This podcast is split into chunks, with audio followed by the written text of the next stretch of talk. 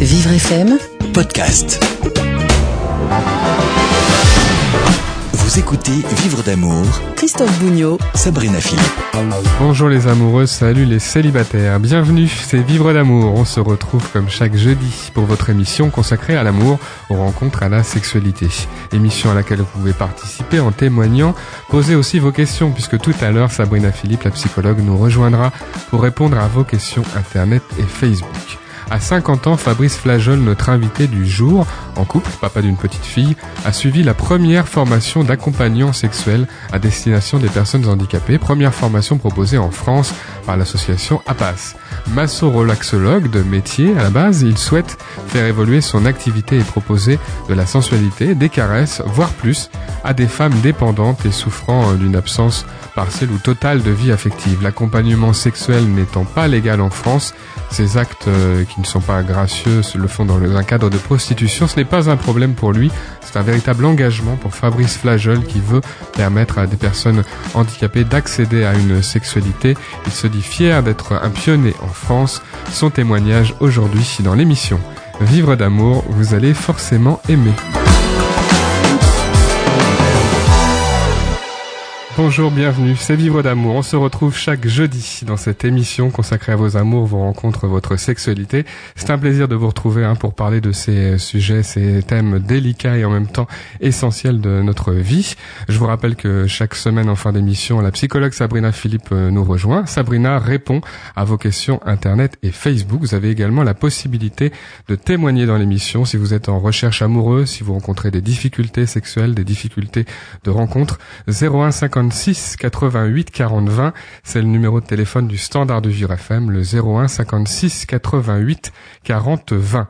Notre invité du jour est Masso Relaxologue. Il est parmi les premiers à avoir suivi il y a quelques mois une formation unique en France, formation de l'association euh, pour la promotion de l'accompagnement sexuel, une formation destinée à lui permettre d'aider concrètement des personnes en situation de handicap qui n'ont pas accès à une sexualité. Bonjour Fabrice Flajol. Bonjour. Fabrice, vous êtes avec nous au téléphone. Dans un article du Parisien que vous avez consacré, vous dites que vous êtes fier d'être un pionnier dans ce domaine en France. Je rappelle quand même que le statut d'assistant sexuel n'est pas légal en France, contrairement à la Suisse par exemple. Est-ce que vous pouvez nous expliquer, pour que nos auditeurs comprennent bien immédiatement, euh, comment on peut suivre une formation d'accompagnant sexuel alors que l'accompagnement sexuel n'est pas autorisé? Bon, on peut la vivre parce qu'on est motivé déjà au départ et que je m'arrête pas à l'étiquette qu'on peut donner à ce genre de démarche pour moi est, noble et, qui devrait être reconnu en France depuis très longtemps, puisque c'est le cas dans différents pays européens. Donc euh, même si ce statut n'est pas reconnu et qu'on pourrait nous considérer comme des prostituées, le mot en tant que tel, de toute façon pour moi, n'est pas péjoratif. Hein. C'est même le métier des prostituées est indispensable dans notre société depuis toujours. Donc euh, même si on veut me considérer comme prostituée, c'est pas, ça ne me gêne pas, ça ne me dérange pas du tout. Mhm. Vous êtes, euh, c'est votre activité depuis longtemps, masseur relaxologue. Vous êtes dans la région de Villeurbanne, dans le département du Rhône. quel était l'objectif? Pourquoi vous avez suivi cette formation? Bah, pour répondre à d'éventuelles demandes, car euh, en tant que masseur, euh, je pratique le massage tantrique, donc qui travaille sur l'énergie sexuelle. Donc ça m'est arrivé d'avoir une demande de personnes en situation de handicap qui voulaient un massage tantrique, donc qui travaillent sur cette énergie. Et je ne savais pas comment y répondre, car euh, la personne étant en fauteuil, je, voilà, je, me suis un peu défilé parce que j'ai pas su comment répondre à sa demande concrètement. Parce que j'avais peur de savoir comment la manipuler, comment la positionner. J'étais pas à l'aise. Donc mhm. euh, ça s'est produit quelques temps, il y a deux trois mois avant d'entendre parler de cette formation. C'est ma compagne qui m'a parlé de cette formation, qui est sexothérapeute et qui voulait suivre d'ailleurs cette formation. C'était pas moi au départ qui devait la suivre, car ça l'intéressait bien sûr dans le cadre de son métier. Et donc j'y suis allé parce qu'elle ne pouvait pas y aller elle-même, et j'ai voulu euh, donc voir concrètement euh, qui se trouvait derrière cette association, la passe, car quand on découvre euh, sur le site internet, euh, ben, on rencontre des gens vraiment formidables au niveau de leur description. Quand je vois même l'épilogue, enfin, la, présentation de Brigitte Lahaye sur le site de la passe, il est vraiment, enfin, le discours est, fabuleux, quoi. Il est d'une humanité incroyable. Donc moi, ça m'a touché. Franchement, je suis touché par, par la détresse entre guillemets affective et sexuelle de l'humain dans son ensemble. Et les personnes en situation de handicap, ben, je ne m'étais pas posé autant la question que ça avant. Et je me rends compte qu'ils ont une situation encore plus délicate et plus difficile dans notre société. Il y a des personnes qui sont en limitation, qui ne peuvent pas avoir accès à une sexualité, à certains aspects ou à complètement à l'ensemble de leur sexualité est impossible. Ça arrive parfois. Qu'est-ce qui s'est passé pendant cette formation qui a eu lieu à Strasbourg, je crois, au mois de mars, formation proposée par euh, la PAS donc c'était avant tout une formation, une première formation donc déjà de prise de contact, euh, d'information sur les droits, la situation d'un travailleur euh, dans cette démarche d'accompagnement. C'était important de savoir comment on se situait par rapport à la loi justement.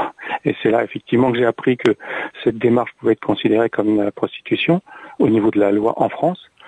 Mais à côté de ça, il faut, faut, savoir aussi que la prostitution est légale, contrairement à ce qu'on pourrait penser et ce que beaucoup de gens pourraient, voudraient nous faire croire que ce n'est pas légal. Le statut n'est pas officiel, le statut d'assistant sexuel, mais il n'y a pas d'interdiction à proposer des services sexuels tarifés à, à n'importe qui et donc à des personnes en situation de handicap. Tout à fait. Oui. C'est pas du tout interdit le, la seule chose qui est difficile et délicate, c'est le statut d'organisation des rendez-vous. C'est-à-dire que c'est l'association APAS qui prend des risques. C'est pas en temps, c'est pas les accompagnants qui prennent des risques. C'est l'association APAS qui prend des risques car elle organise des rendez-vous. Et là, dans, cette démarche-là, on pourrait la considérer comme proxénète. Mmh. Et donc, euh, d'ailleurs, ce sont les euh, risques auxquels vous êtes sensibilisés pendant euh, la formation, j'imagine. Il y a aussi des aspects pratiques. On, apprend concrètement des choses sur le handicap, les gestes. comment ça se passe? Oui, tout à fait. On a eu un exercice avec un kinéostéo qui travaille justement dans, avec des personnes en situation de handicap, qui nous a montré comment porter un corps. Alors, c'était en, situation assise, hein, c'était pas dans une situation d'acte forcément, bien sûr. Dans un premier temps, on, on y va progressivement dans la formation, mais c'était intéressant de voir comment on peut accueillir un corps qui est inerte, en fait, qui ne peut pas agir de lui-même, pour justement bah, l'accueillir simplement. Déjà, c'est déjà dans cette démarche, la première chose, faut savoir, c'est d'abord une démarche d'accompagnant sensuel. Et ça, ce mot-là est important, car c'est vraiment être à l'écoute d'un corps et d'une personne qui a besoin de sensualité, de contact. C'est quoi de la sensualité en fait, concrètement? Eh ben, La sensualité, c'est un contact dans la douceur, dans l'accueil, l'empathie, euh, pas forcément justement avec une connotation sexuelle, mais avant tout euh, comme quelqu'un qu'on aime, qu'on apprécie affectueusement et qu'on a envie de prendre dans ses bras, de câliner, de, de montrer qu'on l'apprécie, qu'on a envie de lui donner de l'amour, tout simplement, cette énergie d'amour qu'on peut faire passer par les mains, par le corps. Déjà, rien que ça, c'est pour moi essentiel dans la vie de tous les jours, hein, pour les personnes entre guillemets normales.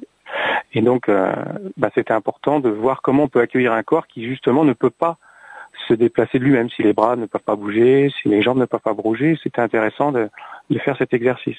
Des exercices autour des, des, positions, savoir comment on porte une personne, savoir aussi ce qui peut éventuellement être euh, désagréable ou dangereux. Il y, a, il y, a, vraiment beaucoup de différences pour des personnes, par exemple, qui ont un, handicap physique important euh, dans la façon d'être sensuel avec elles. Ça dépend du handicap, parce que ça dépend aussi des parties qui peuvent être sensibles et pas d'autres. Euh, il y a des parties du corps sur certaines personnes tétraplégiques qui ne ressentent plus rien. Donc euh, c'est important aussi, c'est pour ça que cette démarche nécessite un premier contact avec la personne pour connaître vraiment son handicap, connaître euh, ses attentes et savoir exactement euh, comment on va pouvoir lui donner de l'affection, de la tendresse, de, la douceur et voir plus en fonction de, de, son handicap. Mmh. Donc ça c'est important aussi de savoir comment se comporter. Ça fera partie d'ailleurs de la deuxième session, on ira plus loin dans, dans l'approche, ça fait partie de nos questionnements en tant que participants hein, pour voir justement les différents handicaps et comment justement faire face en fonction des situations de chacun. Mmh, la suite de, cette formation éventuellement au mois d'octobre. Euh, il y a beaucoup d'aspects à, à, apprendre et ça c'est l'apprentissage. J'allais dire, est-ce que ça ça fait une différence lorsqu'on se retrouve devant le fait accompli? On, on, sait que lorsqu'on est en contact, il faut pas avoir de tabou ici. Hein, lorsqu'on est en contact charnel avec une personne en situation de handicap qu'on n'a pas l'habitude, on voit des corps qui peuvent euh, porter des cicatrices, qui peuvent être déformés, des corps aussi qui sont parfaitement identiques euh, souvent. Mais est-ce que ça peut poser un problème lorsqu'on est en situation réelle? Oui, je, bien sûr, je pense, c'est évident. Euh, Moi-même, dans mon métier de masseur, j'ai massé déjà depuis, je masse depuis 20 ans, donc j'ai déjà massé des personnes en situation de handicap, et c'est sûr qu'on n'a on pas le même regard sur un corps qui justement n'a pas les formes entre guillemets, euh, les stéréotypes normaux, je dirais, de du corps euh, parfait ou pas, mais en tout cas qui, qui pourrait développer une certaine érotisation. Donc forcément, on n'a pas la, la, même approche. Ça fait partie d'ailleurs des questions que j'avais personnellement, et ça fait partie aussi de mes peurs entre guillemets d'être capable vis-à-vis d'une personne donc du sexe féminin, car moi je, je, suis hétérosexuel et je ne pourrais pas pratiquer ce genre de démarche. Autant dans le massage, je masse des hommes sans problème, même en massage tantrique, mais si ça doit aller plus loin, je me sens pas capable avec des hommes. Et donc il vaut mieux ressentir un désir, euh, malgré tout, euh, une sorte de début de désir avec la personne que, que l'on aide. Est-ce que je vais, voilà, comment je vais me comporter? Est-ce que je vais vraiment être dans l'excitation physique? Parce que voilà, ça se contrôle pas. c'est pas, c'est pas automatique. Et ça faisait partie de mes inquiétudes. Et on a eu beaucoup, on a beaucoup discuté sur ce genre de choses avec les Avec d'autres participants, j'imagine, qui, qui venaient aussi, d'horizons oui. différents. Ça a été mmh. euh, comment ces, ces rencontres avec des participants qui, comme vous, étaient motivés, mais comme vous aussi, euh, on, va dire débutaient. Eh ben, tout le monde ne débutait pas, donc c'était intéressant justement. Il y avait euh, deux personnes qui pratiquaient déjà, donc une accompagnante euh, qui, travaille dans le milieu médical depuis longtemps et qui a pris cette voie-là parce qu'elle a été, elle s'est rendue compte de la de la demande et elle a voulu répondre à cette demande. Donc elle a contacté la PASS il y a déjà quelques temps et elle a déjà commencé à pratiquer. Elle pratique, donc c'était vraiment très intéressant de voir comment elle se comportait, comment ça se passait un témoignage en direct euh, vraiment très riche, ainsi qu'une intervenante, là, une Allemande, Nina de, Vries, je prononce peut-être mal son nom, qui est sur le site de la PASS et qui est venue justement nous donner un témoignage pendant le stage avec des vidéos, avec euh, vraiment, vraiment des, interventions très riches. Alors, est-ce que vous, vous avez euh, eu l'occasion de commencer à pratiquer et, jusqu'où vous êtes prêt à aller? Est-ce que vous envisagez des, rapports sexuels, une pénétration avec des personnes euh, en situation de handicap, des femmes que vous aideriez de, sur le plan sexuel Alors, effectivement, dans la théorie, je me donne pas de limite. Sinon, euh, enfin, on peut s'en donner. Hein. D'ailleurs, Marcel insiste bien là-dessus. On ne doit pas se forcer à faire quelque chose qu'on n'a pas envie de faire. Donc, c'est pour ça que c'est important de rencontrer la personne avant, de discuter, de voir comment le feeling passe déjà au niveau de l'échange et, euh, et voir si euh, on peut, se, si on se sent capable d'aller au-delà de la sensualité. Mais on peut aussi euh, penser que ça va être possible et puis dans l'action ne pas pouvoir y arriver. C'est possible aussi. Il faut pour l'instant, vous en êtes à ce stade pour l'instant. Pour l'instant, j'en suis dans ce stade où je me sens prêt, j'en ai envie et j'attends de, de, de, de, cette première rencontre qui, qui pourrait se faire. Mmh. Des personnes handicapées euh, euh, savent que vous avez suivi cette formation et viennent vous voir euh, au cabinet de, de masso relaxologie, relaxologie Ça se passe pas encore comme ça, c'est-à-dire qu'en fait c'est la PASS qui centralise les rendez-vous et qui redispatche en fonction des demandes euh, suivant les secteurs. D'où la, la, situation de la PASS justement dans, ce, dans cette démarche, dans cette action qui pourrait justement être considérée comme du proxénétisme. Et c'est tout le sujet d'ailleurs.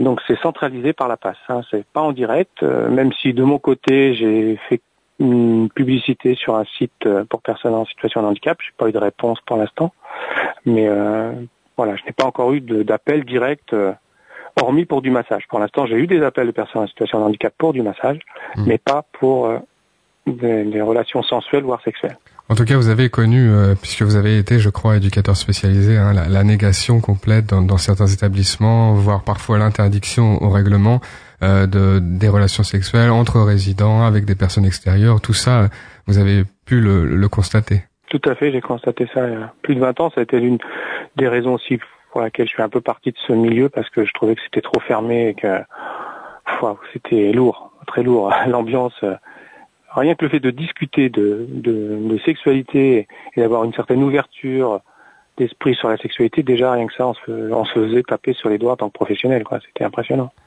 Fabrice Flagel est notre invité aujourd'hui dans Vivre d'amour. Il a suivi la première formation à l'accompagnement à la vie affective, sensuelle et sexuelle pour les personnes en situation de dépendante euh, avec l'association La Passe. On se retrouve dans quelques instants. C'est Vivre d'amour. Restez jusqu'au bout. Sabrina Philippe répondra à vos questions Internet et Facebook en fin d'émission. À tout de suite. Vivre d'amour. Christophe Bougnot. Sabrina Philippe. Vivre d'amour, c'est jusqu'à 13h sur Vivre FM. Votre rendez-vous du jeudi, consacré à l'amour, aux rencontres, à la sexualité. Émission euh, sur laquelle vous êtes le bienvenu et la bienvenue. Si vous souhaitez témoigner, 01 56 88 40 20, c'est le numéro de téléphone du standard de Vivre FM. Dans un peu plus d'une dizaine de minutes maintenant, la psychologue Sabrina Philippe euh, nous rejoindra. Sabrina répond, comme chaque jeudi, à vos questions Internet et Facebook. N'hésitez pas à les lui envoyer. Fabrice Flajol est avec nous au téléphone, masso relaxologue à Villeurbanne dans le département du Rhône. Fabrice a suivi la première formation euh, en France, formation à l'accompagnement sexuel, sensuel, formation proposée par l'association La Passe. Fabrice Flagel est avec nous au, téléphone. Fabrice, vous avez euh, la cinquantaine, vous vivez en couple, vous êtes papa d'une petite fille. Euh, vous avez pris cette décision, choisi hein, de suivre cette formation et éventuellement d'accompagner sensuellement et peut-être sexuellement des femmes en situation de handicap dans un avenir très proche. Est-ce que ça a été une décision facile va dire, du point de vue de, la famille bah oui, c'était relativement facile puisque nous avons nous sommes déjà dans une certaine démarche euh, d'ouverture dans notre vie euh, sexuelle. Donc euh, déjà c'est plus facile pour nous. Nous ne sommes pas un couple entre guillemets traditionnel. Nous ne sommes pas dans la possessivité déjà dans notre couple. Donc l'ouverture sur la sexualité fait partie de notre façon de vivre déjà de toute façon. Et vous êtes fixé des limites sur cet accompagnement, euh, des limites dont vous avez parlé avec votre compagne, euh, éventuellement, d'autres membres de votre famille? Euh, disons qu'avec ma compagne, on en parle clairement. Euh, bah, on se fait confiance mutuellement parce que même elle envisage aussi peut-être de, de, suivre la formation et, et de proposer aussi ces, ces services. Euh, on, se, fait confiance au niveau des limites puisqu'on on, s'écoute nous-mêmes et on, se donne nous-mêmes nos propres limites en fait. C'est pas l'autre qui va décider à notre place de, nos limites. Hein. On se fait confiance et on, a le respect du choix de chacun les risques éventuels euh, qui pourrait y avoir à être euh, assistant sexuel. On peut accompagner euh, sexuellement une personne handicapée en France dans le cadre de relations tarifées. Le statut n'est pas reconnu et il est plutôt assimilé de la prostitution. Mais on parle souvent aussi, parfois, lorsqu'il s'agit de personnes vulnérables sur le plan physique ou même peut-être psychique et mental, d'abus sexuels. Est-ce que ça vous fait peur ces choses-là éventuellement que qu'on vous reproche ça par la suite? Peur, ce sera pas le mot parce normalement, on va avoir affaire à des personnes qui sont quand même adultes et responsables. C'est bien pour ça qu'en plus, il y aura un échange avant. On ne va pas rencontrer les gens comme ça de but en blanc.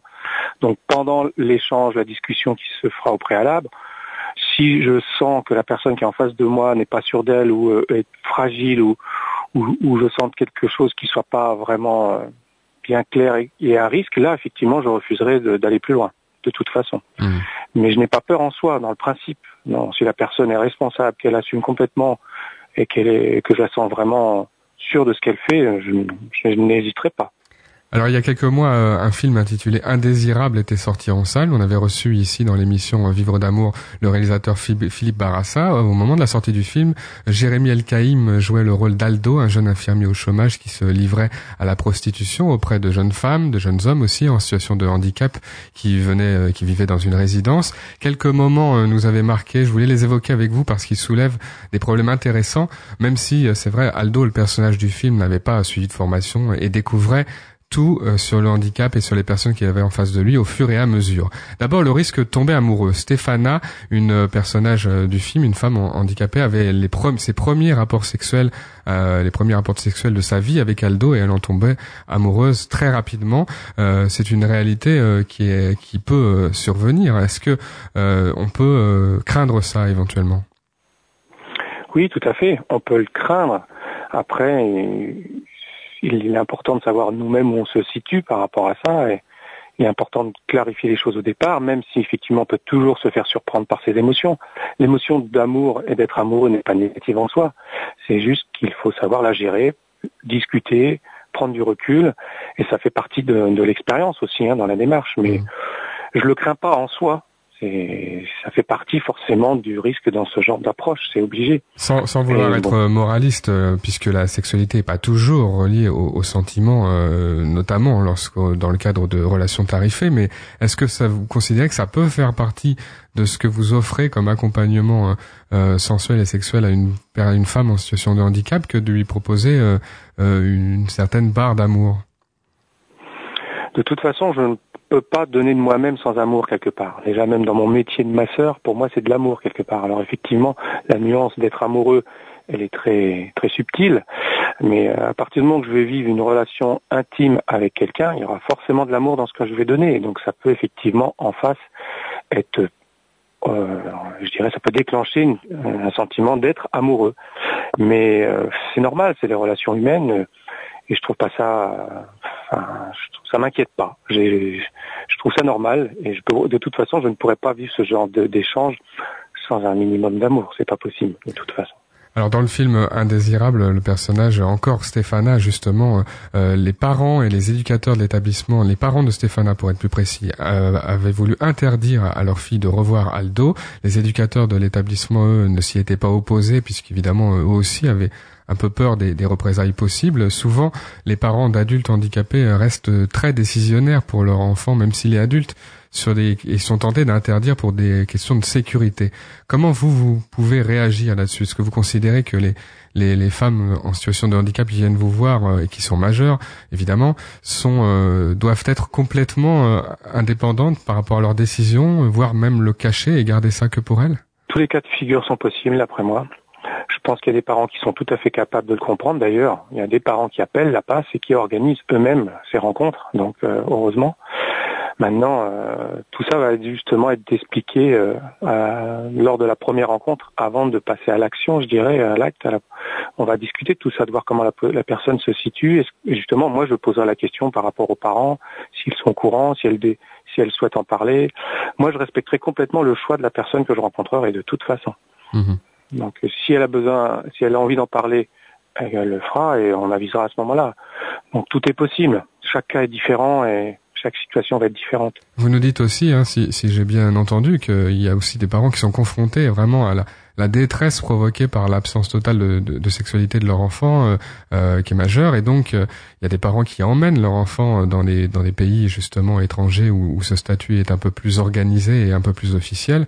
il y a aussi des parents qui peuvent accompagner cette démarche. Par exemple, pour des personnes qui ont du, du mal à se déplacer, on pourrait imaginer qu'ils qu'ils accompagnent leur, leur enfant jusqu'à vous mais complètement, tout à fait. Et on a déjà des, témoignages en ce sens, ou, même des parents qui font venir chez eux à la maison, parce que c'est plus facile, le, cadre de la personne est, est plus protégé, structuré, parce qu'il faut penser aussi à la préparation de la personne en situation de handicap pour pouvoir vivre une situation de sensualité et voire de sexualité. Il faut que la personne soit préparée à ça, physiquement.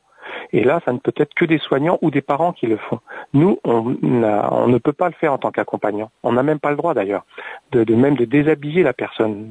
si on rentre dans, la, technique de la rencontre, le, déshabillage de la personne doit être fait par des soignants ou en tout cas ou de la famille, enfin des personnes proches, car ça fait partie justement des conditions de sécurité. Donc tout ça se discute et s'organise à l'avance. Mmh. Euh, l'argent euh, dans, dans, le film Indésirable, euh, on voit des échanges d'argent. donc dans le cadre de prostitution pure, hein, je rappelle que le personnage Aldo n'avait pas lui suivi spécialement de formation. Il faisait ça aussi pour pour pouvoir payer son loyer, hein, concrètement. Est-ce que l'argent est un problème? Ben, Non, c'est pas un problème dans la mesure où ça, ça met un cadre justement c'est sûr que dans l'absolu, euh, on pourrait très bien envisager de, faire cette démarche euh, bénévolement. Pourquoi pas? Mon Marcel s'y oppose parce qu'il veut justement que ce soit fait dans un certain cadre bien Marcel précis. Marcel qui est le président de l'association La Passe. Voilà, tout à fait qui est à l'origine de cette démarche. Qui est lui-même un homme en situation de, handicap euh, bah assez lourd et qui a, une vie de famille, qui a des enfants et, qui est très engagé là-dessus. Mhm. Et qui a fait appel dans le passé justement à des, assistantes, des, des, prostituées à l'époque, puisqu'il n'y avait pas forcément d'assistantes ou d'accompagnantes dans, autour de lui. Euh, l'argent n'est pas un problème en soi. Maintenant, c'est sûr que D'ailleurs, sur mon site internet professionnel, j'ai fait une page spécialement pour l'accompagnement. Euh, j'ai marqué le tarif qui est proposé par la PASS, qui est suggéré par la PASS, hein, qui est de 150 euros pour euh, la prestation, avec une durée minimum d'une heure et demie, deux heures. Moi, j'ai même été jusqu'à trois heures parce que je pense qu'il faut au moins deux à trois heures de rencontre pour pouvoir vivre cet échange le plus humainement possible. Mais le tarif, pour moi, il est effectivement, il peut aussi s'adapter en fonction de la personne, parce que je sais que les personnes en situation de handicap n'ont pas non plus euh, beaucoup de moyens et beaucoup de ressources. Donc, euh, l'argent n'est pas un problème en soi, mais pour moi, il doit être, on doit pouvoir le discuter quand même, en fonction des, des, revenus de la personne, je pense.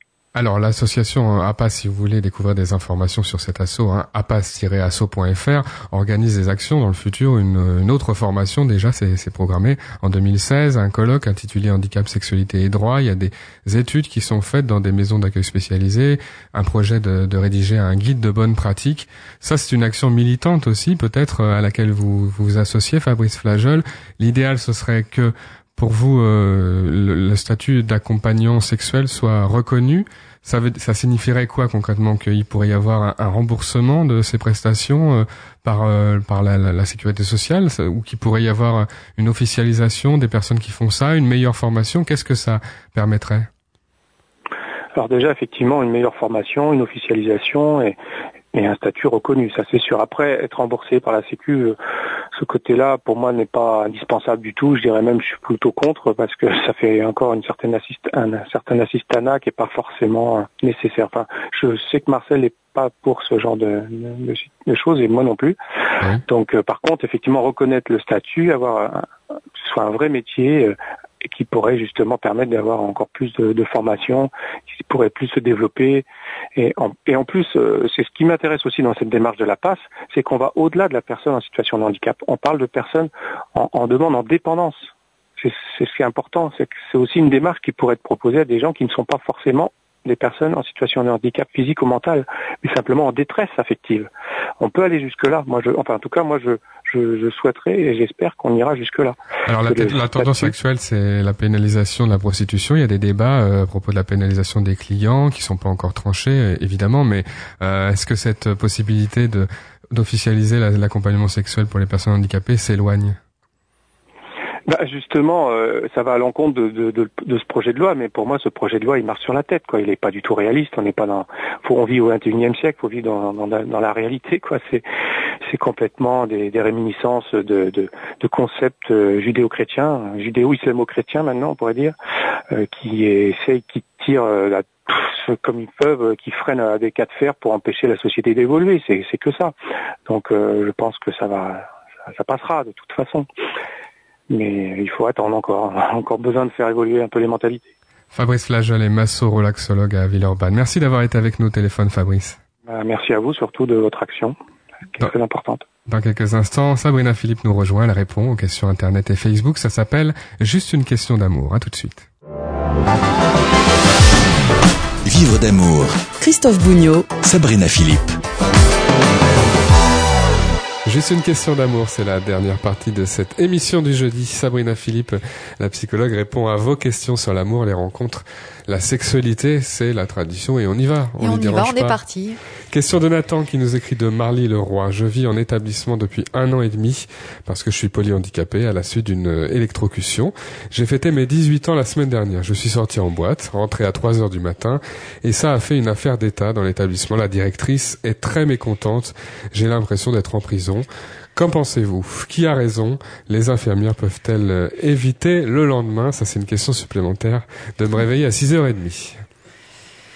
Alors Nathan, euh, qui a raison? Moi j'ai envie de vous dire que c'est vous qui avez raison, parce que vous avez le droit évidemment de fêter vos 18 ans, de fêter votre majorité, et c'est une intolérance de la part de l'établissement dans lequel vous êtes, euh, une intolérance de la direction qui se répercute sur les infirmières, euh, puisqu'en effet, on n'était pas obligé de vous réveiller à 6h30. Et euh, vous avez tout à fait le droit aussi d'en parler avec voilà, avec les autres résidents aussi de cet établissement, et peut-être de, de, de, faire une pétition vis-à-vis de la directrice. Moi, je vous incite à le faire. On n'a pas le droit, comme ça, vous n'avez pas le droit, en effet, de, de, de vous sentir en prison. Ce n'est pas du tout le, le but N'importe quel adulte peut euh, sortir et disposer de sa vie. Exactement. Et quand on n'a pas de handicap, il y a personne qui vient forcément nous réveiller le lendemain à 6h30. En tout cas, c'est parfois nécessaire, mais mm. pas à chaque fois. Et il faut pouvoir en parler. Est-ce que, du point de vue des professionnels, vous savez, Sabrina, les professionnels, ils disent souvent, euh, euh on peut pas tout permettre, sinon ça va être n'importe quoi dans mon établissement. Qu'est-ce que vous leur répondriez? Ben, moi, je leur répondrais que, en fait, bien souvent, tout se permettre, c'est pas le n'importe quoi. En fait, c'est la surcharge de travail, c'est c'est euh, c'est le fait justement de ne pas travailler de façon robotisée parce qu'on on réveille tout le monde à 6h30 alors on réveille tout le monde à 6h30 Euh, en effet, on peut pas évidemment euh, être que dans le cas particulier à chaque fois, mais il faut essayer de l'être le plus possible. Et plus les résidents seront bien, plus ils seront euh, contents, plus ils seront heureux là où ils sont, là où ils vivent. En réalité, moins le travail sera entre guillemets pénible aussi pour le personnel soignant. Et, et ça, c'est vraiment une donnée à prendre en compte. Le travail est plus agréable quand on a des résidents qui se sentent bien. Important. Vos questions sur l'amour, vivrefm.com. Alphonse nous écrit de la ville de Millau. J'ai 70 ans, je suis amoureux d'une femme qui a 45 ans.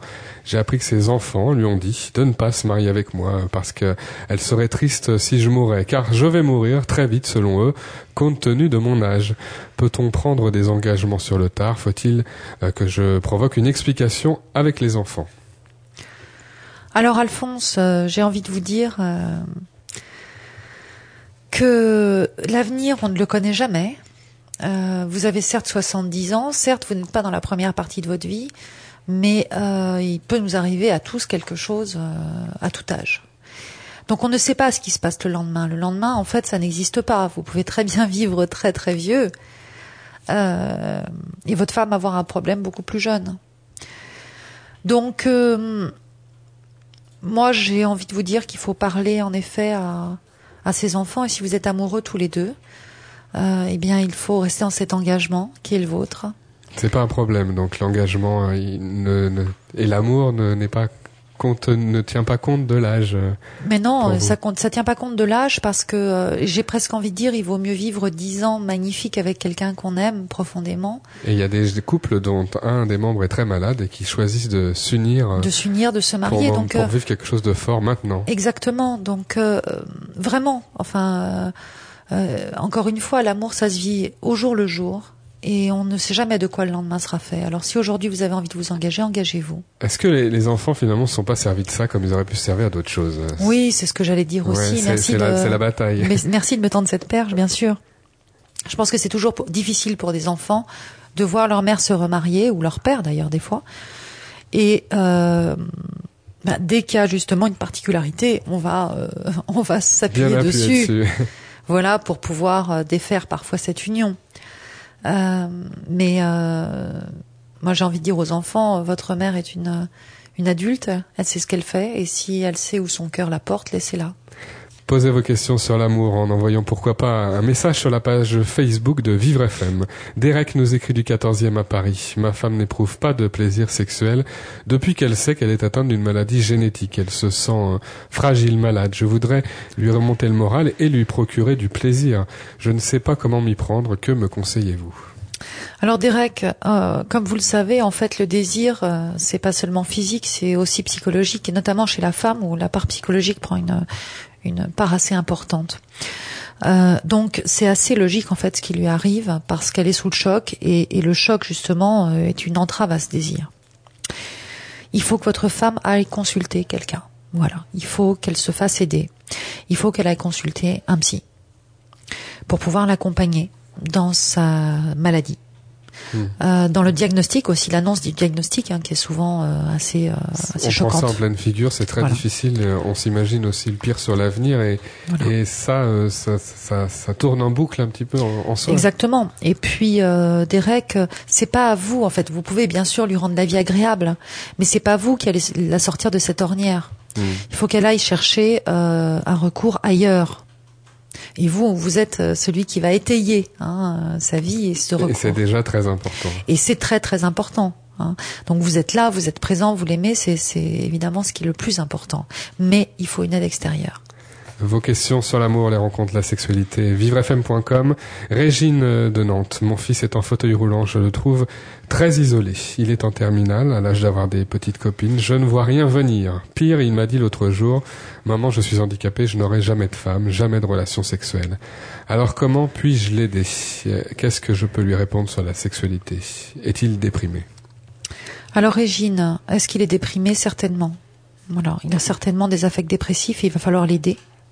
Et là encore, hein, peut-être que mes réponses se ressemblent un peu, mais euh, vous êtes sa mère et vous ne pourrez pas l'aider dans cette dépression.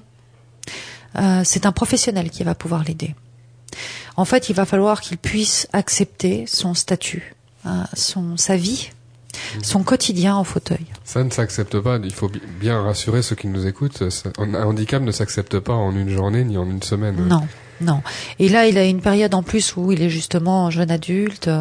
Euh, et, là, il se rend compte, en fait, euh, finalement, que peut-être avec plus de force, hein, que ça va être difficile pour lui, ou que ça pourrait être difficile pour lui. Euh, mais surtout, il ne faut pas le laisser dans cet état-là. Mais ce vous ne pouvez pas l'aider, Régine. Vous êtes sa maman, vous êtes celle qui le materne, vous êtes celle qui a des paroles encourageantes, certes. Mais là, il faut un professionnel. Il faut qu'il aille consulter et pour pouvoir voir sa vie différemment. Alors, est-ce que le professionnel en question, et vous, Sabrina, euh, allez lui dire qu'il pourra avoir une vie amoureuse et sexuelle, ou est-ce qu'effectivement, ça va être euh, impossible? Parce que c'est sa préoccupation euh, au fils de. Bien sûr qu'il pourra avoir une vie, euh, une vie amoureuse et une vie sexuelle. Bien sûr, quelle qu'elle soit d'ailleurs, j'ai envie de dire. C'est pour ça que je réponds ça. Quelle qu'elle soit. Euh, puisque je ne connais pas ses troubles et je ne sais pas s'il a des, problématiques euh, érectiles par exemple, mais euh, on peut avoir une vie amoureuse, on peut avoir une vie intime aussi, dans tous les cas.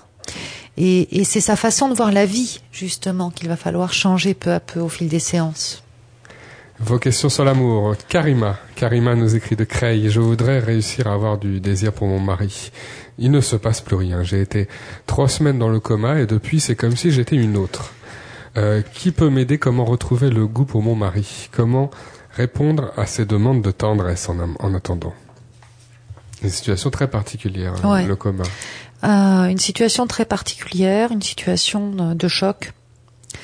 Euh, et encore une fois, encore une fois, euh, c'est un petit peu normal ce qui vous arrive. Karima, parce que euh, justement, suite à un choc comme celui que vous avez vécu, euh, le désir est bloqué. Euh, vous ne vous retrouvez pas dans ce désir, et, et c'est tout à fait normal. Hmm. C'est tout à fait normal. Alors, je ne sais pas quand a eu lieu ce coma. Je ne sais pas depuis combien de temps. Laissez passer un peu de temps si c'est depuis, on va dire, moins de six mois. Oui, il y a des choses qui reviennent. Il y a des, voilà des, euh, naturellement. Des, dispositions mentales qui reviennent. Qui vont revenir naturellement. Si au bout de six mois vous voyez qu'il n'y a pas de changement, en effet, là il faudra aller consulter. Euh... L'important aussi peut-être c'est d'être suivi sur le plan euh, physique, physiologique, enfin parce que certainement qu'elle l'est. choses compliquées là certainement au qu'elle l'est. Ouais, ouais, mais certainement qu'elle l'est. Hein, euh, c'est pour ça qu'en général quand on a été dans un coma pendant trois semaines, on est suivi mmh. hein, sur un plan cérébral. cérébral. Donc peut-être qu'il faudra être suivi sur un plan psychologique aussi. Euh, encore une fois, hein, c'est un état de choc euh, le coma quand on en sort justement. Donc euh, c'est normal ce qui vous arrive, hein, Karima. Euh, comment elle en parle à, son mari et qui peut-être va s'inquiéter encore plus qu'elle euh, Alors justement, vous, faites bien de, le dire, Christophe. Il faut qu'elle en parle à son mari en ces termes-là, c'est-à-dire que il faut qu'elle soit honnête avec son mari et ça l'aidera aussi, plutôt que de faire semblant. Question de Géraldine d'Épinay-sur-Seine. Savez-vous comment on fait pour aborder les hommes quand les hommes ne vous abordent pas? Je suis une femme de petite taille, lassée d'être seule.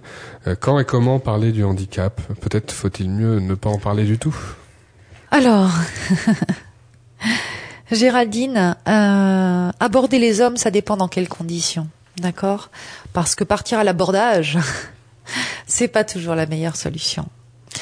Euh, il y a des façons d'inviter euh, les hommes euh, par des regards, par euh, par des gestes, par des sourires, hein, qui sont bien plus efficaces que le fait d'aller se jeter un petit peu, j'ai envie de dire, dans la gueule du loup, en se disant bon allez j'y vais, on verra bien. Et puis en général ça marche pas d'ailleurs, donc ça risque plus de vous déprimer qu'autre chose. Mmh. Voilà. Il faut s'approcher progressivement et euh, faire ça avec des hommes qu'on connaît un peu ou de parfaits inconnus. Parce qu'il y a aussi cette impatience des fois quand on oui mais justement cette impatience cette impatience elle peut justement me amener à, à avoir des, des, des, comportements comme ça qui sont qui sont trop euh, euh, impulsifs si vous voulez euh, désordonnés euh, qui dans une perte de sens vous voyez. Ça sert à rien de faire ça parce que vous faites du mal parce qu'il y a de fortes chances qu'on vous dise non. Mmh. donc non c'est pas la bonne solution Merci Sabrina. Toutes vos questions, vous pouvez euh, les lui poser sur vivrefm.com, la page Facebook de Vivre FM en envoyant un message. Vous pouvez aussi, c'est encore mieux, témoigner sur l'antenne de Vivre FM de vos difficultés, de vos succès, des belles histoires. On prend 01 56 88 40 20, le standard de Vivre FM 01 56 88 40 20. Merci Sabrina. Merci Christophe.